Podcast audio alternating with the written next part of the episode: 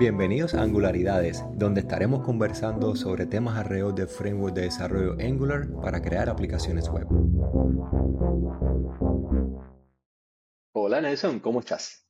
Hola, ¿qué tal Ale? Muy bien, muy bien. Muchas gracias por, por la invitación. Qué bueno tenerte acá. Permíteme introducirte primeramente a las personas que aún no te conocen. Eres de Costa Rica, Eres ingeniero de software en Hero Dev, una empresa consultora bien reconocida en la comunidad de Angular por haber heredado directamente de Google el soporte de AngularJS y de Protractor.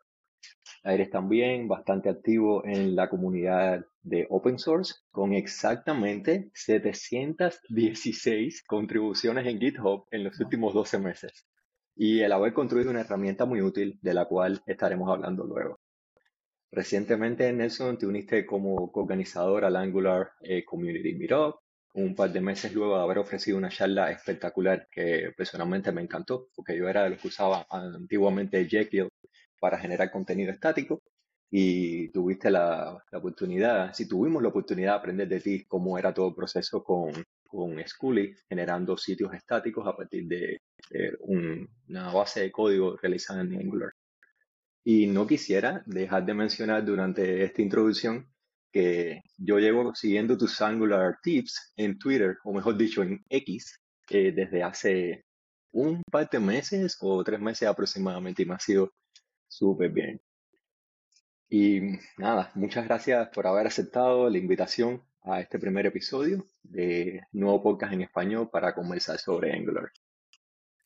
No, vale, muchísimas gracias, como te comentaba, por eh, la invitación a este primer episodio de, del podcast y creo que mm, definitivamente pues este va a ser un espacio súper enriquecedor para la comunidad eh, y yo ya me declaro fan del, del podcast este, desde, desde este inicio.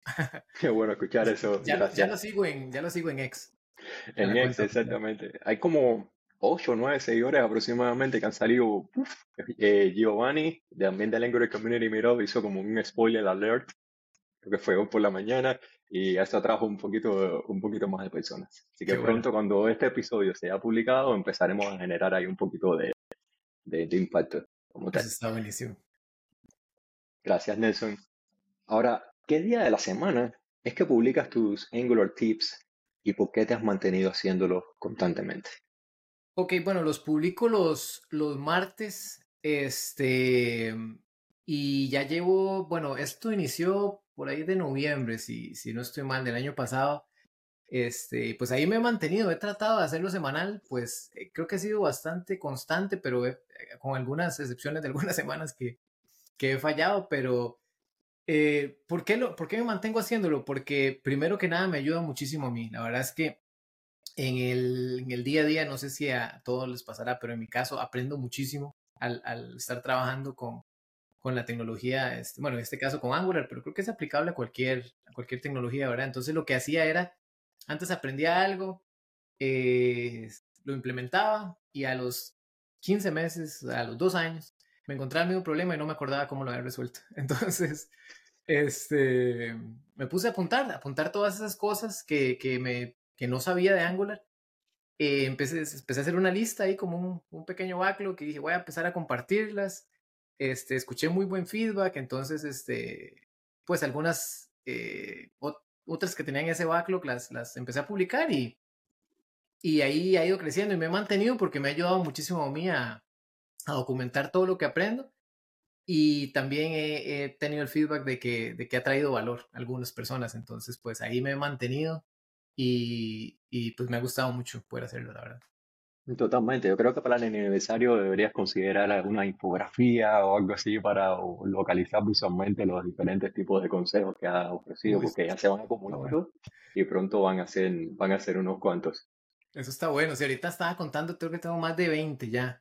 Y ahorita, bueno, como un pequeño adelanto para la comunidad, estoy trabajando en traducirlos todos, porque todos ahorita están en inglés.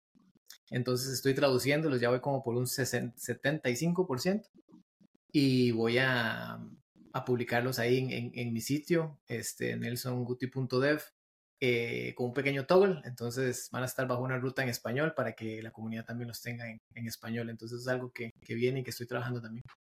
Qué bueno, eso es un ejercicio intelectual que parece fácil, pero al traducir cosas como CDK, empieza a enrevesarse un poquito la, la cuestión. Y hablando de CDK en especial, una de las sugerencias que recuerdo así de, de los últimos consejos que has publicado es el empleo de- del Angular CDK o CDK, es Content Development Kit, eh, en especial el, el que es acerca de la funcionalidad de copiar y pegar texto desde portapapeles del sistema, que es el Angular CDK Clipboard, y de los consejos básicos de la programación que nosotros básicamente adoptamos al día a día, la reutilización de código para no tener que gastar recursos en reinventar la rueda y exponerse a posibles errores, vulnerabilidades que ya han sido resueltas y se mantienen activamente bajo el escrutinio de, toda la, de todo un equipo eh, de terceros. ¿Puedes sugerirnos un puñado, dos, tres, cuatro directivas del Angular CDK que deberíamos considerar evaluar antes de aventurarnos a desarrollar interfaces gráficas que pueden ser medianamente complejas y que esas interfaces ya tienen ya patrones de diseño, interacción y casos de uso bastante comunes en la industria. Buenísimo, claro, sí, este, el, el, el CDK es oro ahí, hay, hay muchas cosas que, que, nos pueden ayudar. Este, bueno, en mi caso creo que una de las más conocidas es el, el, el módulo de, para las tablas, ¿verdad? El CDK mm. Table Module que tiene muchas directivas para las tablas. Yo diría que también la de drag and drop, ¿verdad? La de poder hacer la funcionalidad de, de dragueo tiene este, varias directivas, ¿verdad? CDK drag, drop, CDK list para unificar este, todos aquellos elementos que queramos, este, sobre los cuales queramos hacer ese, ese evento de drag, ¿verdad? Este, súper buena ese, ese, módulo. Y también el, uno de los eh, últimos recientemente que, que, agregó el equipo de Angular, me parece en la versión 14, parece que fue, fue el del, el del menu el del CDK menu, porque para hacer interacciones, digamos, así como un poco más, más custom, que tengan toda la, que cumplan con todo el tema de accesibilidad, puede llegar a ser complejo.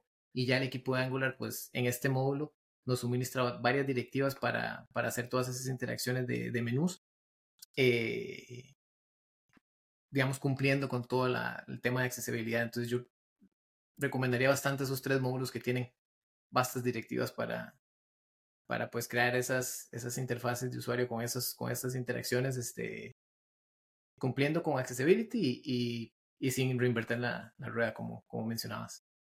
Exacto, y lo de accesibilidad es un tema que si nosotros pensamos que hacer pruebas de rendimiento, pruebas de carga es algo medianamente complejo cuando se trata de accesibilidad, producto de que normalmente interactuamos nosotros como usuarios, como desarrolladores a través del, sentido visual de la, de la vista con el producto web ese que estamos generando.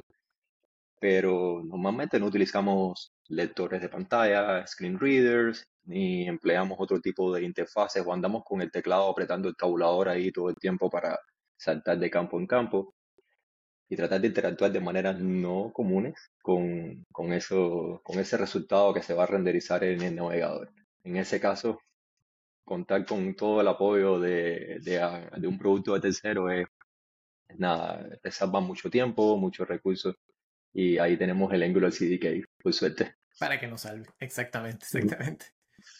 Otra de las sugerencias, Nelson, que has ofrecido es el empleo de la directiva ng plural para controlar la visualización de texto en pantalla en una plantilla de Angular que se refiera a un elemento en singular o a varios elementos de ellos en plural. Tener en la interfaz eh, gráfica y en el navegador un mínimo de lógica que controle cómo va a leerse un texto, sin una información que viene siendo relevante para un usuario es algo clave para evitar el, típico mensaje ese que prácticamente todos hemos visto que dice hay un producto en su carrito de compras. Así es, así es. O hay cero elemento en en su galería de imágenes. O algo bastante similar a eso. ¿Qué tan fácil es el uso de esta directiva de ng plural para las aplicaciones de Angular que contengan soporte, eh, fundamentalmente soporte para múltiples idiomas? Sí, bueno, eh, investigando un poco el, el, paquete o el módulo de, de I18N, ¿verdad? Internationalization, que nos da Angular, ya tiene este soporte para, para la pluralización, Ya, ya él tiene una manera de hacerlo. Entonces, pensaría que la mejor manera de abordar eso sería a través del módulo mejor este, de I18N, usando los, lo que ellos le llaman Translate Plurals, que es una manera de este, definir cuál mm. va a ser la pluralización de acuerdo a los locales que tengas en el, en el app.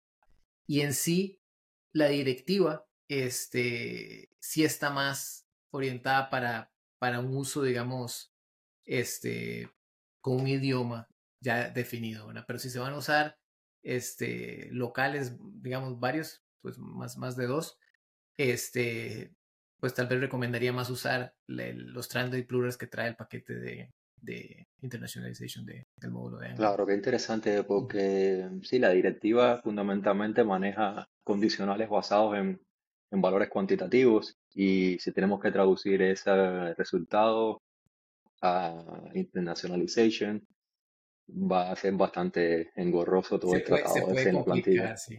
por, más, de, más de dos idiomas pensaría que ya es más complicado, sí. Entonces creo que esa sería la recomendación de, viendo la documentación de Angular, por donde tal vez sería la, la mejor manera. Claro, qué bien. Cuéntanos sobre lo que has visto nuevo y diferente en, en específico en los objetos donde se definen las rutas de aplicación de en Angular.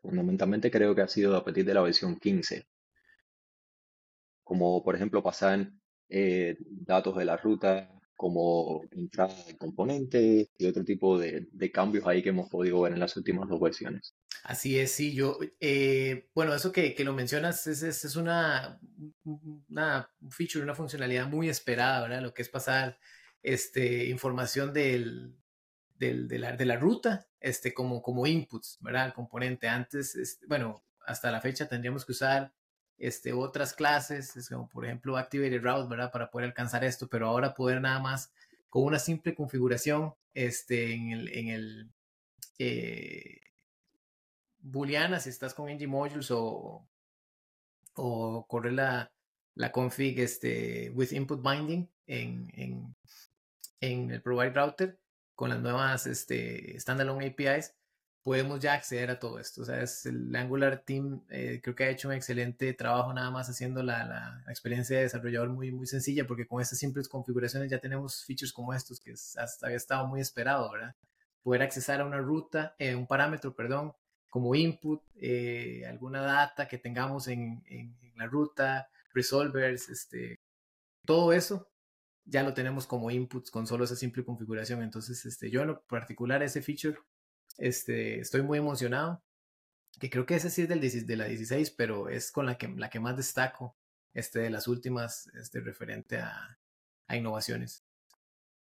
¿Qué tan difícil te ha sido refactorizar algo de lo que has tenido en rutas anteriores en caso de que ya lo hayas tocado con una aplicación real en, en producción? Sí, bueno, en producción todavía no, este, pero sí en, en aplicaciones personales ha sido súper sencillo. Nada más eh, activar la, esta configuración que te decía y pues borrar todo ese código que teníamos antes, ¿verdad? Activated route, snapshot, buscar el params o el resolver o la data que, ocupamos. Borramos todo eso, nada más lo ponemos como input y lo accesamos, ¿verdad? Con el mismo nombre. Entonces, este, muy sencillo de, de, para migrar, para usar y para implementar de una vez, ¿verdad? Una vez tengamos Angular 16. Qué bueno, y eso entra completamente en resonancia con el principio que han tratado de de ofrecer el equipo principal de Angular, que es un mayor eh, alcance hacia desarrolladores que vienen de otros frameworks y también no solamente reducir la curva de aprendizaje, sino mejorar la experiencia de desarrollo cuando se está utilizando Angular. Así es. más azúcar sintáctica, como se dice en inglés, eh, syntactic sugar, que puede ayudar muchísimo a, a, lanzar una aplicación súper rápido. Súper rápido y hacer prototipos rápido, hacer alguna, algún proof of concept bastante rápido, así es. Una de las cosas que a mí me permite básicamente prototipar una aplicación de Angular en, casi nada comparado con no solamente con una aplicación HTML o CSS o JavaScript desde cero, sino también con otros frameworks, viene siendo el Angular CLI. Y regresando hacia las contribuciones que has hecho hacia el open source en la comunidad, ¿cuál fue la razón principal que te llevó a desarrollar tu producto estrella, el Angular CLI Explorer? mi producto estrella y por ahora el, el, el, primer, el primero, el, el producto estrella, sí. Tienes, eh, tienes muchos repositorios ahí en GitHub que están, que están bastante interesantes, fundamentalmente estos últimos de las banderas con Signals, así que invito a todo el mundo a echarle un vistazo. Vamos a dejar el URL a, a tu perfil ahí en, en, los comentarios. Ah, bueno, viste ese, qué, qué, qué interesante, sí, eso es algo que estaba ahí jugando con ese también. Pero sí, el Angular CLI, bueno, ¿qué, qué me inspiró? Cuando hace algunos años este, vi una herramienta que se llama Git Explorer, que era básicamente pues bastante similar a lo que yo hice, pero con Git. Entonces, ¿qué, qué, se, qué se hacía? Digamos, había un menú, un drop-down, donde usted veía opciones, digamos, entonces decía, necesito eh, mergearle master a mi branch, pero así, en, digamos, en, en lenguaje eh, coloquial, ¿verdad? Venían las opciones en el dropdown y a la derecha te tiraba el comando de Git que, que necesitabas, ¿verdad? Este, era solo para algunos comandos, pero me gustó muchísimo la herramienta. Entonces yo dije, uy, RxJS también tiene algo muy parecido. Que, te permite ir sobre todo el flujo eh, basado en la idea fundamental de qué es lo que quieres hacer y te termina en el comando ese en específico. Ah, buenísimo. Sí, sí, bueno, yo lo vi con este Git Explorer, así que un, un shout out, como dicen en inglés, a, la gente de Git Explorer. Entonces dije, esto estaría bueno para el Angular CLI. Entonces de ahí tomé la idea, eh, fui al repositorio de Angular y ahí está todo un JSON de todas las, de todos los comandos de, de Angular, este, con toda la descripción, con el comando, las opciones, eh, todo el JSON para, para nada más armar, digamos, la, la interfase. Entonces yo dije, no, no, no, está tan difícil porque tal vez en esos casos lo difícil es tener toda esa información, pero ya eso está en el repositorio, ¿verdad?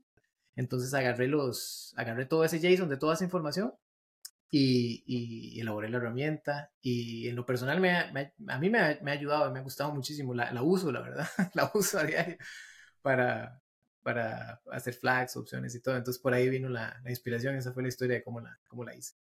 ¿Tienes alguna analítica de cuántas personas normalmente acceden a, tu sitio donde está publicada la herramienta? Vieras que no le he agregado, vale, no le he agregado, debería hacerlo. Este, lo tengo ahorita hosteado en Netlify y Netlify tiene una opción para ver las mm. analíticas. Entonces, este, esa opción paga, pero es, es, bastante barata. Entonces voy a, Ahora que me dices, voy a Puedes también ponerle Google Analytics, eh, que actualmente está en la versión 4, que por suerte no tienes que pasar por el proceso de migración, porque es bastante. No, es engorroso, pero realmente rediseñaron la, la, interfaz y la manera en la que se pasan los datos. Ah, en serio, voy a, voy a evaluarlo. Sí. lo, lo, bueno de esto en Alify es que podría ver el histórico, ¿verdad? Creo que con Google Analytics podría ver a partir de ahorita, me parece, ¿o no?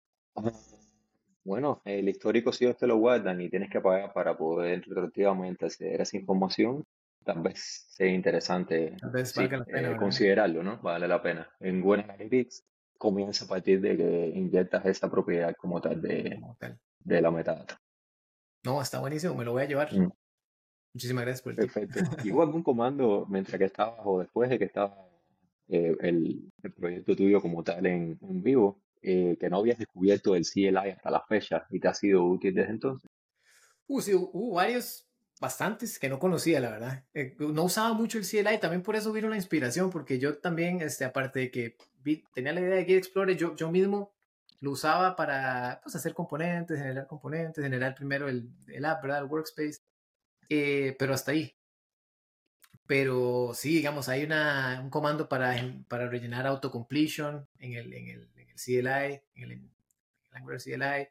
Hay un comando que se llama ngcache, que es para manejar el, cache que tiene la, digamos, la instancia local del, del CLI.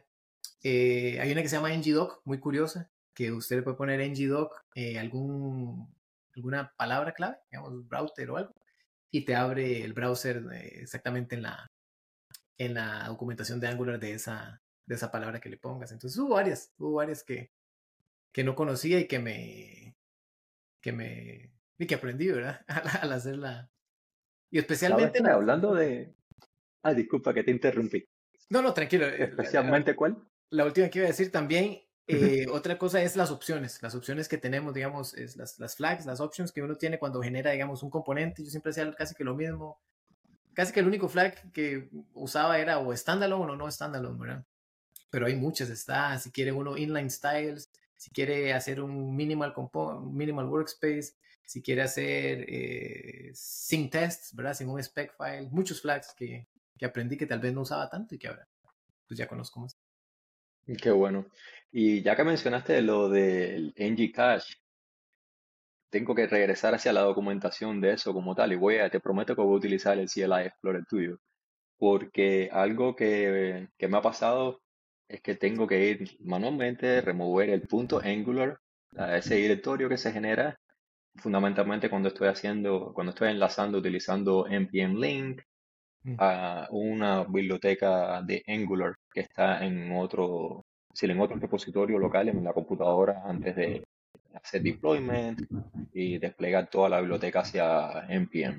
Entonces, cuando lo tengo local, generalmente cuando construyo esos recursos que están asociados a la biblioteca de Angular externa, generalmente lo que, lo que tengo que hacer es como el paso este manual, ¿no? De remover el punto Angular, eh, la, la, carpeta esa, y ir de nuevo a, a construir la aplicación. Así que el ng Cache me puede ayudar bastante ahí. Creo que te podría, te podría ayudar, sí, sí, sí. Es, es, es, este, hay cuatro comandos ahí que tiene, cuatro flags que tiene el ng Cache, entonces vale la pena echarles un, un, vistazo. Yo también voy a, voy a volverme a verlo porque sí, sí me acuerdo que lo vi cuando lo estaba haciendo, pero, pero vale la pena volver a verlo. Super. Mientras que no haya un comando del NGCache que sea remover el proyecto completo, todo está bien. Eso sí. Entonces, Nelson, ¿nos podrías dar un adelanto de cuál sería uno de los primeros tips que, que publicaría sobre funcionalidades que están programadas para lanzarse en la primera semana de noviembre en Angular 17? Eh, sí, bueno, eh, los tips por lo general he estado haciéndolos sobre eh, nuevas funcionalidades o, nuevas cosas que el, Angular Team comparte, de cosas que han estado un poco más estables. Lo nuevo no he, no he hecho mucho porque casi todo ha estado en Developer Preview. Entonces, tal vez los tips sobre Angular 17 no vaya a compartir mucho, pero sí tengo varios. Sí te podría decir eh, adelantado que los próximos tres van a ser todavía del CDK, porque hay mucho ahí hay mucho ahí que, que, yo en lo personal, algunas cosas las he usado antes, otras cosas que estoy aprendiendo y que al hacer los tips aprendo, entonces van a ser, van a ser del CDK. Vale, qué bien. De todas maneras va a haber bastante ahí en Angular 17 que, que posiblemente vaya a alimentar eh, la, la frecuencia con sí, la, la, calidad de contenido y, y, todo lo que vas a poner en los próximos consejos igual, a partir de esa fecha ya a finales de año. Definitivo, definitivo, porque yo sé que vienen cosas para el CDK también en ese, en ese release. Entonces por ahí, por ahí tal vez, este, definitivamente van a venir tips. Súper. Entonces, antes de ya ir concluyendo la conversación, ¿algo más que quisiera mencionar antes de terminar? Eh, pues eh, yo creo que agradecerte, Ale, por este espacio, por crearlo. Este, creo que va a ser un espacio que va a traer muchísimo valor a la comunidad. Y yo me siento súper honrado de haber sido el, el, primero, el primer invitado. Entonces, muchísimas gracias por eso.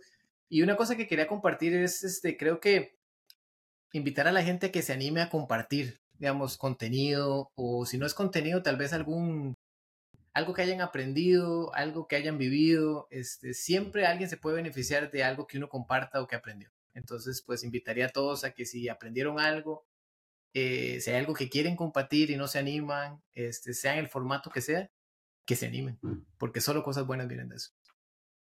Muy buen consejo. Y es para mí un placer tenerte acá y bueno, y haber aceptado la invitación inicial. Siempre aunque no lo creas, aprendo muchísimo cada vez que tenemos la oportunidad de conversar y, y para mí, para mí es tremenda, tremenda oportunidad haberte tenido aquí. No, muchísimas gracias, Ale, de veras, muchísimas gracias y muchísimos éxitos en este proyecto que va a estar excelente. Voy a definitivamente compartirlo muchísimo porque creo que va a traer este muchísimo valor a la comunidad. Gracias, Nelson. Que tengas buenas noches. Igual, Ale. Vale, chao. Gracias por escuchar este podcast y espero que te sean útiles los temas abordados durante el episodio. Si aún no te has suscrito, te invito a hacerlo para no perderte ninguno de los futuros tópicos relacionados con frontend, interfaces gráficas, arquitectura de software y desarrollo web a través de Angular.